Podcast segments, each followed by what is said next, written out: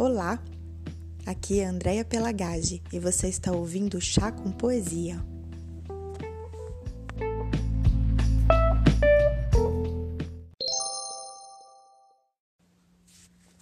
Rios sem discurso, João Cabral de Melo Neto.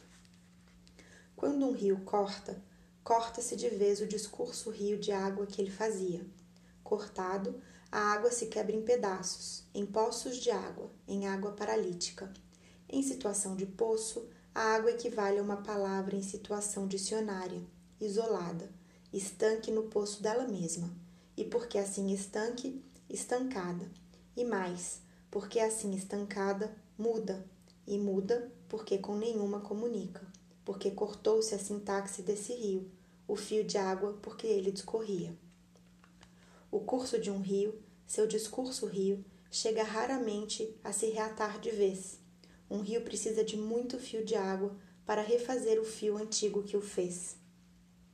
Salvo a grande eloquência de uma cheia lhe impondo interina outra linguagem, um rio precisa de muita água em fios para que todos os poços se enfrasem, se reatando de um para outro poço em frases curtas, então frase e frase, até a sentença rio do discurso único em que se tem voz a seca ele combate.